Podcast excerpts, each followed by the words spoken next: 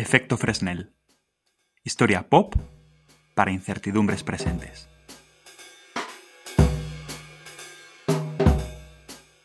Segunda temporada, episodio primero.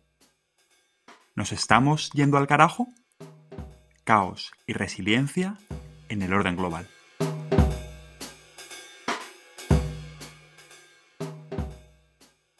Con Ramón González Ferriz, Ancho Sánchez y Diego Celaya.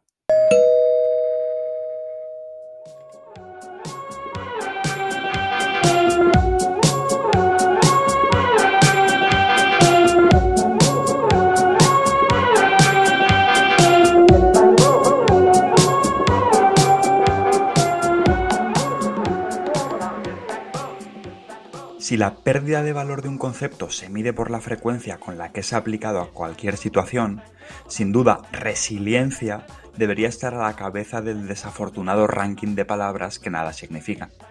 En esta época de pedagogos y de terapeutas hay de aquel que no asuma el mandato de la resiliencia. Hasta la economía, las instituciones o la sociedad deben ser resilientes, como antes recibieron el mandato de ser inclusivas, diversas o eficientes. En la segunda parte de este episodio continuamos la exploración sobre la crisis y la adaptación del orden internacional y lo hacemos arrojando una mirada más amable sobre la realidad. ¿Es lo mismo ser fuerte que resiliente? ¿Vivimos los europeos en una sociedad resiliente? ¿De dónde hemos sacado fuerzas para levantarnos cuando nos hemos caído? Intentamos responder a estas preguntas con un ojo en la historia, pero sumando también voces de otras disciplinas.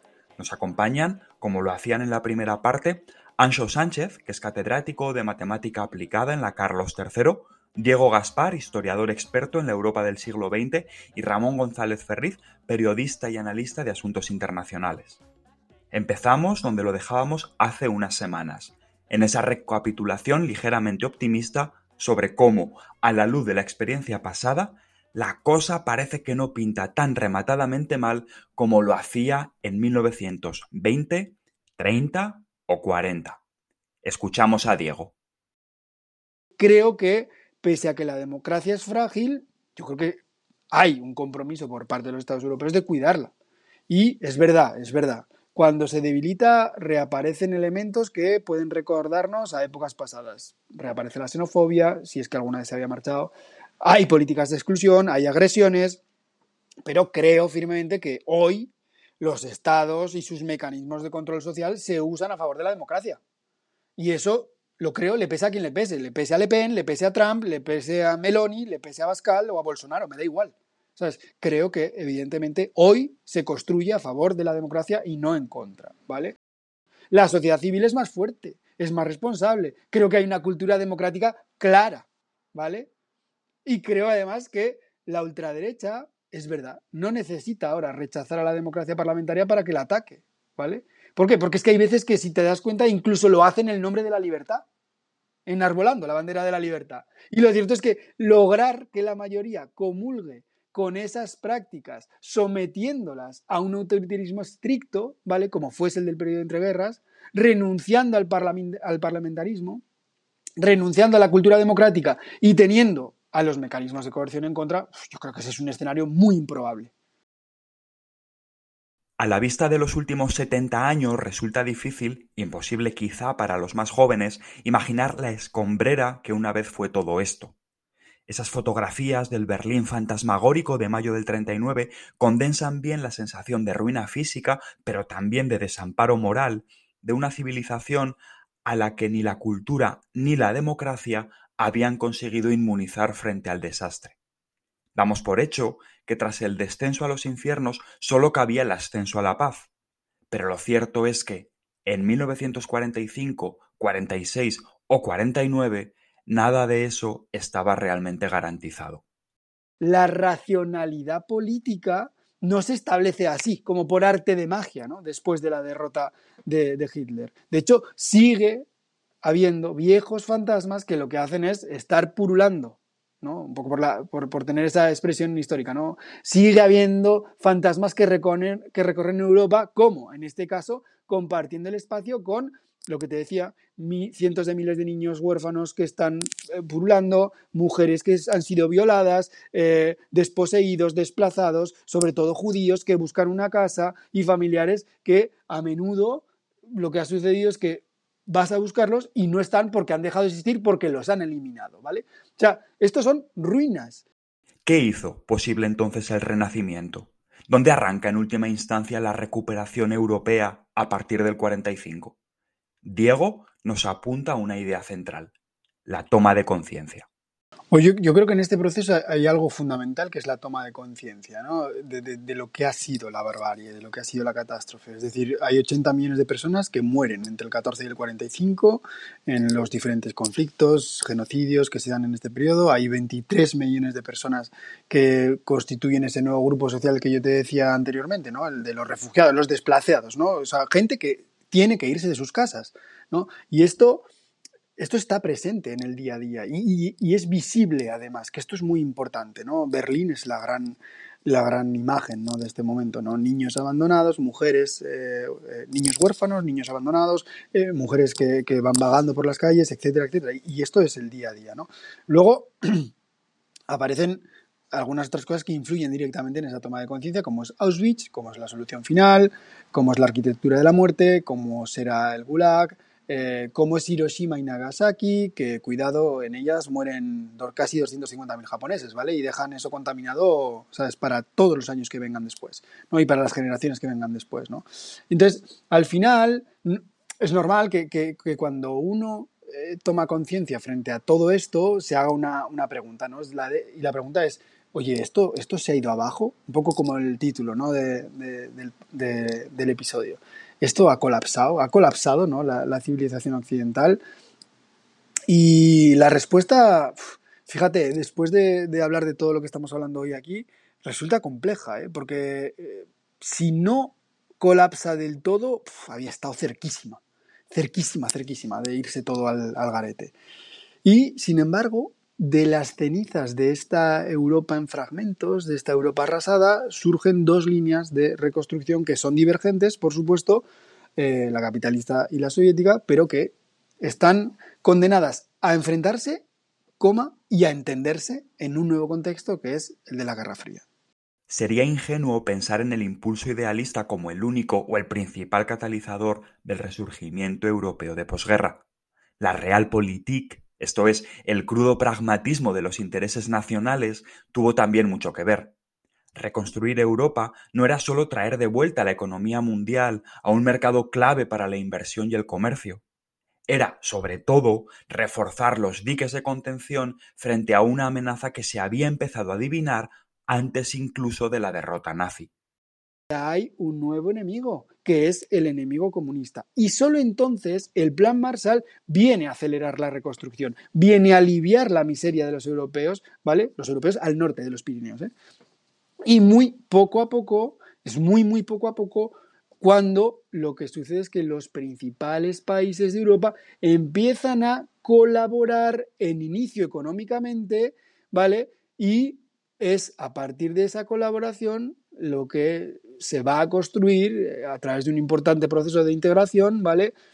y que derivará, como sabemos, en un mercado común, ¿no? Mientras lo que sucede al otro lado del telón de acero es que primero en el 53 en Berlín, después en Budapest en el 56 y luego en Praga en el 68, oye, los fantasmas que recorrían Europa, diferentes evidentemente para el comunismo, ¿vale? Lo que son es silenciados por quién? Por los tanques. Y los tanques son los que allí imponen esa paz, entre comillas, ¿vale? Pero esta es la realidad compleja en la que, insisto, se gesta la recuperación de una parte de Europa.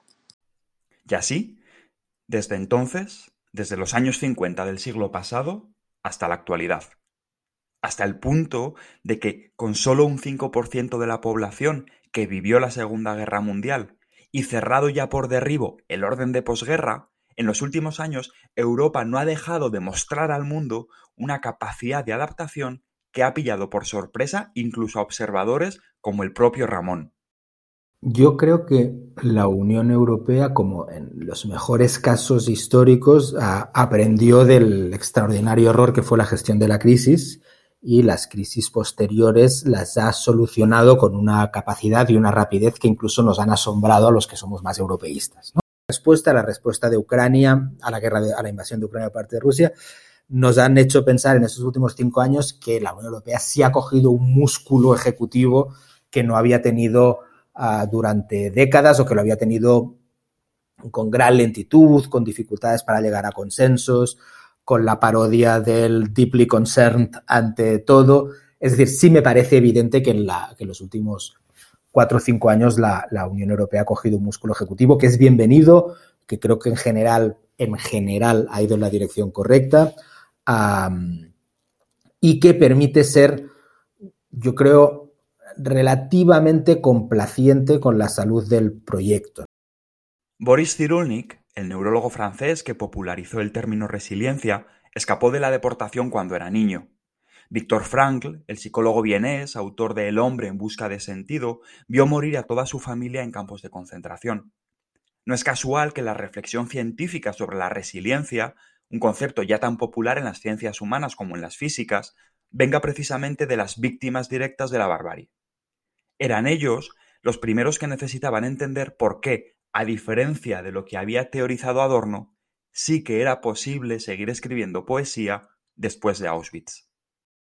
Para mí, robusto es que el sistema tiene una estructura que resiste a perturbaciones externas, pero no me habla de su función. Para mí, resiliencia está asociado a que el sistema quizá no es tan robusto, porque viene la perturbación externa y lo transforma, pero esa transformación le permite seguir cumpliendo su función. Entonces, una cosa es robusto y a lo mejor uno quiere tener un sistema robusto y otra es un sistema resiliente. Lo que ocurre es que muchas veces no son compatibles las dos cosas. Es el clásico ejemplo de, tener un, árbol muy duro que se lo lleva al viento y el que es flexible y resiste. Pero para mí, en primera instancia, lo que me preocupa de un sistema más que su robustez es su resiliencia. Ver si puede seguir cumpliendo su función. Si no es lo mismo un árbol fuerte que un árbol resiliente, como nos cuenta Ancho, ¿qué explica entonces la resiliencia? ¿Qué hace posible que una sociedad mantenga esa capacidad de adaptación ante un entorno en constante cambio? Pues para mí son dos cosas. Una es la, diversidad y otra es la, la, presencia de feedbacks o de retroalimentaciones eh, que balanceen las cosas. Para mí los dos puntos son importantes. La diversidad es fundamental porque cuando las condiciones cambian y el sistema debe seguir cumpliendo su función, si todos sus componentes son iguales y son incapaces de cumplir esa nueva función, pues el sistema perece sin, posibilidad de hacer nada. Si hay una variedad de agentes que pueden hacer distintas cosas, entonces cuando aparece un problema, pues habrá agentes a los que le vaya mal, habrá agentes a los que le vaya bien, pero el sistema se puede reconfigurar y adaptarse. Esto es muy claro eh, en el caso de los ecosistemas, por ejemplo, que no es un sistema propiamente social, pero es la misma idea. Si yo tengo un monocultivo que me ocupa todo el país y viene una peste y me lo mata, me he quedado sin plantas. Pero no es de esperar que esa peste pueda matar simultáneamente pinos y robles, por ejemplo. Entonces, si tengo distintas cosas, pues algunas perturbaciones externas me harán daño en cierta medida como sistema, pero tengo sustitutos que se pueden eh, venir a ocupar ese nicho. En cuanto a los, al feedback de balanceo, pues siempre es, siempre es lo mismo, es eh, pensar en la idea de, un termostato en una habitación que uno tiene para tener la temperatura constante. Y el, hay un agente que es la caldera de tu casa, que es la que hace que esa temperatura sea constante cuando baja de determinado nivel. Entonces, eh, en ese sentido, también hay instituciones en el mundo social que funcionan de esta manera. Esto que nos cuenta Ancho sobre la diversidad resulta muy intuitivo. Si, por ejemplo, formamos parte de un equipo de personas con conocimientos y habilidades diferentes, es más probable que seamos capaces de adaptarnos con facilidad a situaciones nuevas que si todos sabemos de lo mismo. Sin embargo, resulta también intuitivo pensar que la diversidad presenta límites claros, cómo hacer cosas en común cuando no manejamos los mismos conceptos o el mismo lenguaje.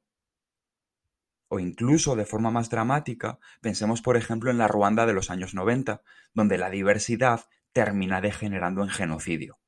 Hace ya bastantes años, eh, un, biólogo alemán, Manfred Milinski, hizo unos experimentos eh, en los cuales hacía llevar a, me parece que era a chicos, eh, la misma camiseta una semana y dormir con ella y todo. Y luego les daba esas camisetas a oler a mujeres y le decía que eligieran pareja solo oliendo. dirás, ¿qué tiene que ver esto? Pues lo que tiene que ver es que cuando luego vieron a quién habían elegido, elegían a personas que tenían un grado de compatibilidad del sistema inmune óptimo. ¿Qué ocurre? Si tú eh, te emparejas y tienes hijos con una persona que tiene exactamente tu sistema inmune, pues no te aporta nada emparejarte con ella. Si por el contrario te emparejas con una persona cuyo sistema inmune es totalmente distinto del tuyo, pues es que ni se entienden, no pueden ni funcionar juntos. Y al final aparece un grado óptimo de compatibilidad tiene que ser un poco distinto, pero no totalmente distinto. Y eso lo somos capaces de detectarlo por el olor. Entonces, ¿a dónde voy? Si las cosas son excesivamente diversas es que ni se entienden.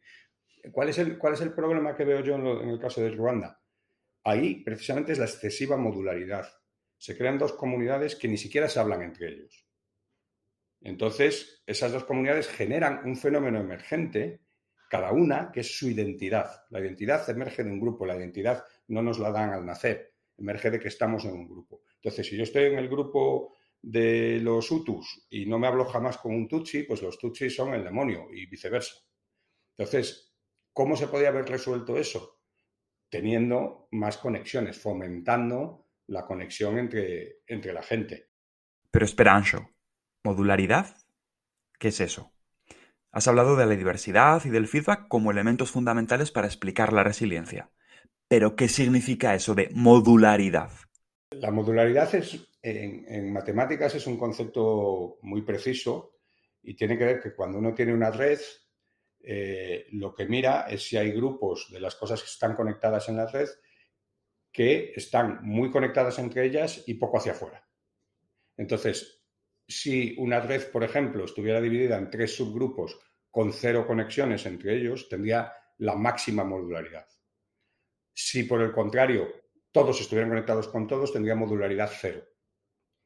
Entonces, una vez más, ahí el, problema es precisamente esas conexiones eh, entre los distintos subgrupos. Eh, eso por un lado. Eh, si no hay suficientes conexiones, se quedan aislados y el sistema deja de funcionar como un todo común. Por otro lado, está el problema de que aunque haya un grado óptimo de conexiones entre los subsistemas, también puede ocurrir que por la evolución del sistema, por si alguien lo ha diseñado, por cómo lo ha diseñado, que haya un subsistema crítico. Entonces, eh, yo qué sé, si pienso en el cuerpo humano y pienso en los distintos órganos que tiene, eh, pues hay órganos con los que puedo vivir sin ellos, desde el apéndice hasta casi todo el hígado, y como no tenga el páncreas, me voy al pote. Entonces, la modularidad per se tampoco es algo que siempre garantice la resiliencia si no va acompañado de un cierto grado de redundancia. Necesita que no haya sistemas imprescindibles, porque si hay sistemas imprescindibles sigues teniendo una vulnerabilidad crítica. Y eso al final te lleva a no ser resiliente, porque lo que le pasa a ese sistema arrastra a todos. Entonces, modularidad también sí, pero dentro de un orden. No puede ser ni demasiado jerárquica ni demasiado desconectada. Por abstractas que nos resulten las ideas de Ancho, diversidad, mecanismos de retroalimentación, modularidad, no es demasiado difícil encontrar su correlato en la realidad histórica europea. Al fin y al cabo, somos un continente diverso que viene oscilando desde hace siglos entre los compartimentos nacionales y unas instituciones y una cultura supranacionales. De entre todo eso, Ramón apunta, sin embargo, a una razón evidente para explicar por qué, tras tantas caídas, nos seguimos levantando una y otra vez. Creo que podríamos hablar largamente en términos históricos de qué ha conformado Europa tal como es y nos saldría la ilustración y nos saldría el cristianismo y nos saldría el miedo a renovar las guerras intestinas europeas y nos saldría que el hecho de que en un espacio tan pequeño haya tantos países nos ha llevado a generar una competición interna que ha sido beneficiosa. Saldrían muchísimas cosas, pero por simplificar, y en esto está todo lo que he venido uh, diciendo, creo que es en la superioridad de la democracia respecto a otros sistemas. Creo de verdad que la democracia liberal, y no quiero incluir en el nacionalismo que está criticando, creo que a veces nos exasperamos con ella porque a veces es extremadamente lenta, a veces es extremadamente poco sexy, a veces es uh, ineficiente, a veces te salen extremismos que percibes como claramente nocivos, pero yo sí creo que la democracia no es solamente uh, un medio que nos permita decir cada persona vota y eso hace que este sistema sea más plural, es verdad, y eso es una riqueza innegable, sino es que creo que a medio plazo también es más eficiente, también tiene una capacidad para corregirse a sí misma, para darse cuenta de dónde se ha equivocado, para solventar los problemas, que creo que le es mucho más difícil a otros sistemas políticos. Cuando decimos Europa aprendió la lección de lo mal que gestionó la crisis del euro, es porque creo que los valores democráticos te permiten darte cuenta de tus, de tus, errores y corregirlos. ¿Pero es la democracia esa forma de organización que permite la retroalimentación continua entre la toma de decisiones y su impacto suficiente para Europa en 2023? Eso no significa que no tengamos que robustecernos en algunas cosas y ser un poco menos ingenuos en otras. Déjame decirlo con una expresión que me gusta repetir y que pueda uh, parecer frívola. Yo quiero un ejército robusto para proteger el matrimonio gay. Me debato sobre la capacidad de esta Unión Europea, que tiene cosas tan buenas, de ser un imperio duro, de ser una potencia dura. Uh, creo que somos renuentes, incluso quienes querríamos que lo fuera, ¿no? Uh, lo veo muy difícil. ¿Podemos ser una potencia que no hace la guerra, pero sí es efectiva poniendo sanciones, como vemos en el caso de Rusia? Puede ser, de momento tengo dudas. Ah, ¿Podemos ser, ser, la primera potencia de la historia que aspira a serlo sin tener un ejército? Probablemente no.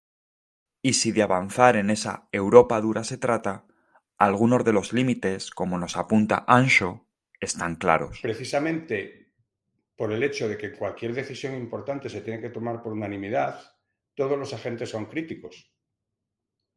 Y entonces cualquier agente puede boicotear el sistema. Y por tanto, no tiene ninguna necesidad de intentar ponerse en la posición del otro o de intentar negociar con los otros. Y hablo de los estados. O sea, a nivel macro, el problema de la unanimidad de las decisiones es terrible porque da eh, un poder excesivo a todo el mundo. Si no se cambia eso por un sistema de, de como mínimo, de mayoría reforzada, pero no unanimidad, pues siempre seguiremos en lo mismo. Nadie tiene realmente necesidad de negociar nada. Porque ah, si no me gusta, pues digo que no y ya está. Es precisamente lo limitado en la actualidad de muchos de los modelos que manejamos los científicos sociales, lo que explica el frecuente recurso a los paralelismos históricos. Si no podemos otear que hay más allá del horizonte, cabe al menos preguntarse qué vieron aquellos para quienes nosotros fuimos precisamente el horizonte. Sin embargo, el recurso a la historia, lejos de ser siempre iluminador, también entraña riesgos. Nos lo cuenta Diego. Para, mí es eh, uno de los casos claros, ¿no? Ahora es el de la guerra de Ucrania, por ejemplo, ¿no? Y la justificación que Putin hace de, una intervención armada o de, una declaración de guerra a, Ucrania, ¿no? Y lo hace, bueno, en realidad cogiendo una parte o, o instrumentalizando, mejor dicho, una parte de la memoria popular, ¿vale? ¿Para qué? Para de alguna forma hacer una, una historia a la carta, ¿no? Es lo que Hosbaum llamaba historia a la carta, ¿no? Eh, que, no es otra cosa que construir, ¿no? O fabricar, ¿sabes? Una, un relato del pasado distorsionado, pero que por supuesto sirva a sus intereses, ¿no? Y que lo haga basándose en una serie de mitos que se generan en muchas ocasiones intentando conectar con los puntos eh, de, fuertes de esas memorias que, a las que él quiere hacer referencia o que quiere integrar en este nuevo, en este nuevo relato, ¿no? Eh, dice, no, es que claro, la Ucrania moderna había sido creada por Rusia, ¿no? Eh, y eso es a lo que hace, a lo que hace referencia. Bueno, cuidado, es que estamos ahí obviando muchísimas cosas, ¿no? O sea que, que al final es, esa suerte ¿no? de, de, reconstrucción. ¿Para qué? Bueno, pues para volver, ¿sabes? ¿A qué? A, intentar presentarse él, entiendo, ¿no? como, como un zar, ¿no? Prácticamente, ¿de qué? De un imperio ruso que él está decidido a, a, a reconstruir, ¿no? ¿Cómo conjurar entonces el peligro de una historia a la carta? ¿Cómo dotarnos de un imaginario compartido sobre el que construir? ¿Qué papel tienen las memorias, en plural, en nuestra comprensión del pasado común? Fíjate, si nosotros nos paramos a pensar de cómo, cómo se recuerda la guerra, ¿no? la Segunda Guerra Mundial, o las dos guerras mundiales, si quieres, en diferentes países europeos, pues es que se recuerdan de forma diferente en varios países europeos, pero es que dentro de esos países también hay varias interpretaciones diferentes. ¿no? Hay gente que habla de héroes, hay otros que eh, a los mismos héroes les llama criminales. Es decir, que en muchas ocasiones se tiende a buscar una especie de historia compartida europea, ¿vale? Que seguramente iba a ser, bueno, o que hay quienes creen que era necesaria para ese proceso de integración del que yo te hablaba anteriormente, pero cuidado, sea, sobre todo cuidado, pese a que tú quieras generar esa historia compartida, porque necesitas o porque la crees necesaria para legitimar tu nuevo orden, ¿vale? Lo que no puedes olvidar es que hay memorias, ¿vale? En cada uno de esos estados y dentro de esos estados también, ¿vale? En las que ese pasado que es común a todos ellos también se aborda y no puedes olvidarlas, ¿vale? Recogerlas a todas, no discriminar entre unas y otras, o sea, que todas tengan cabida porque al final e, es la muestra clara de las diferentes percepciones, ¿vale? Esto para mí es fundamental, ¿no? O sea, yo no, no me veo capaz de eliminar ninguna memoria, no, no, porque insisto, ¿sabes? Sigo pensando que la percepción tiene un valor intrínseco, por supuesto que lo es. Cuidado, vuelvo otra vez a lo mismo. El hecho de conservar esas memorias, ¿vale? No implica que yo reconstruya la historia, que es otra cosa muy diferente a la memoria, basándome en ellas. No, no estoy hablando de eso. La historia va por otra parte. Tiene una metodología clara, es una lectura crítica del pasado que, insisto, responde a una serie de premisas. ¿Vale? La memoria es otra cosa. ¿Vale? Ahora bien, la pregunta se puede reformular a cómo adaptar las memorias a la historia o cómo hacer que la gestión pública del pasado se convierta, insisto, en algo relevante donde tengan cabida precisamente todas las memorias. Es esta ausencia de horizontes, la elevada volatilidad que define a un orden mundial en transición, la que convierte a la constante adaptación en virtud suprema. Frente a las reconfortantes certezas que nos ofrecían los modelos que han imperado durante décadas, Quizá el primer y principal reto que plantea el orden actual es el de la predicción. ¿Nos tenemos que ver obligados a saltar una ola tras otra, tal y como vienen, o conservamos cierta capacidad de anticipación? ¿Es posible la predicción en un mundo de cisnes negros? Predecir es, imposible. Eh, el mejor ejemplo es el, el tiempo atmosférico. Predecimos súper bien lo que va a pasar en los próximos dos, tres días, pero lo que vaya a pasar dentro de dos semanas, ni idea. Tienen una idea general, pero eh, muchas veces equivocada. Eh, lo que sabemos por, la, por lo que conocemos de, de la teoría del caos es que ni mejorando nuestros ordenadores órdenes de magnitud vamos a llegar a predecir nunca más allá de tres, cuatro días. Esa es la ventana de predicibilidad. Entonces, eso solo se puede contrarrestar de dos maneras. Una, eh, no se puede uno quedar contento pensando que ha intervenido en un sistema o que ha entendido un sistema. Y dice, ya, ya lo he entendido, esto va a hacer no sé qué. Hay que seguir viendo ese sistema y estudiándolo siempre. ¿Por qué? Porque o estás encima de él y detectas las desviaciones de tu predicción pronto, o para cuando te quieres dar cuenta, aquello ya es que ni siquiera es el mismo sistema. Ese es el, primer punto, digamos. Y el, segundo punto es eh, experimentar. O sea, se habla cada vez más de las políticas basadas en la evidencia y yo sinceramente creo que es la única manera de, de avanzar. Aunque yo tenga una idea muy clara de si hago esta actuación en este contexto va a pasar esto, es mejor hacer un experimento primero y de ahí empezar a entender los mecanismos que están involucrados y a predecir por lo menos el corto medio plazo, pero partiendo de un conocimiento empírico.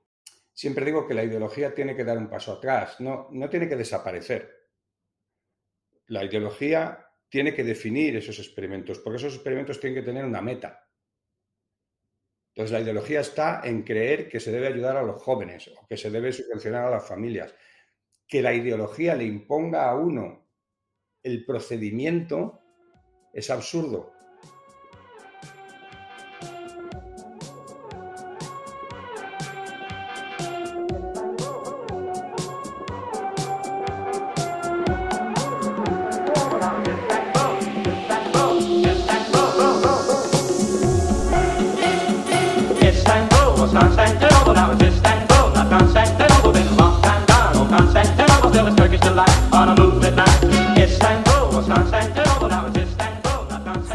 Kissinger el que dijo eso de que la historia permite arrojar luz sobre las consecuencias de las acciones en situaciones similares. Pero, y aquí está el secreto del viejo estadista, es cada generación quien debe descubrir por sí misma qué situaciones son las que pueden ser comparadas. Es eso, precisamente, lo que hemos intentado en este episodio en el que hemos mirado al colapso y a la resiliencia del orden internacional y del continente europeo. Esperemos haber contribuido a eso. Nos vemos en el siguiente.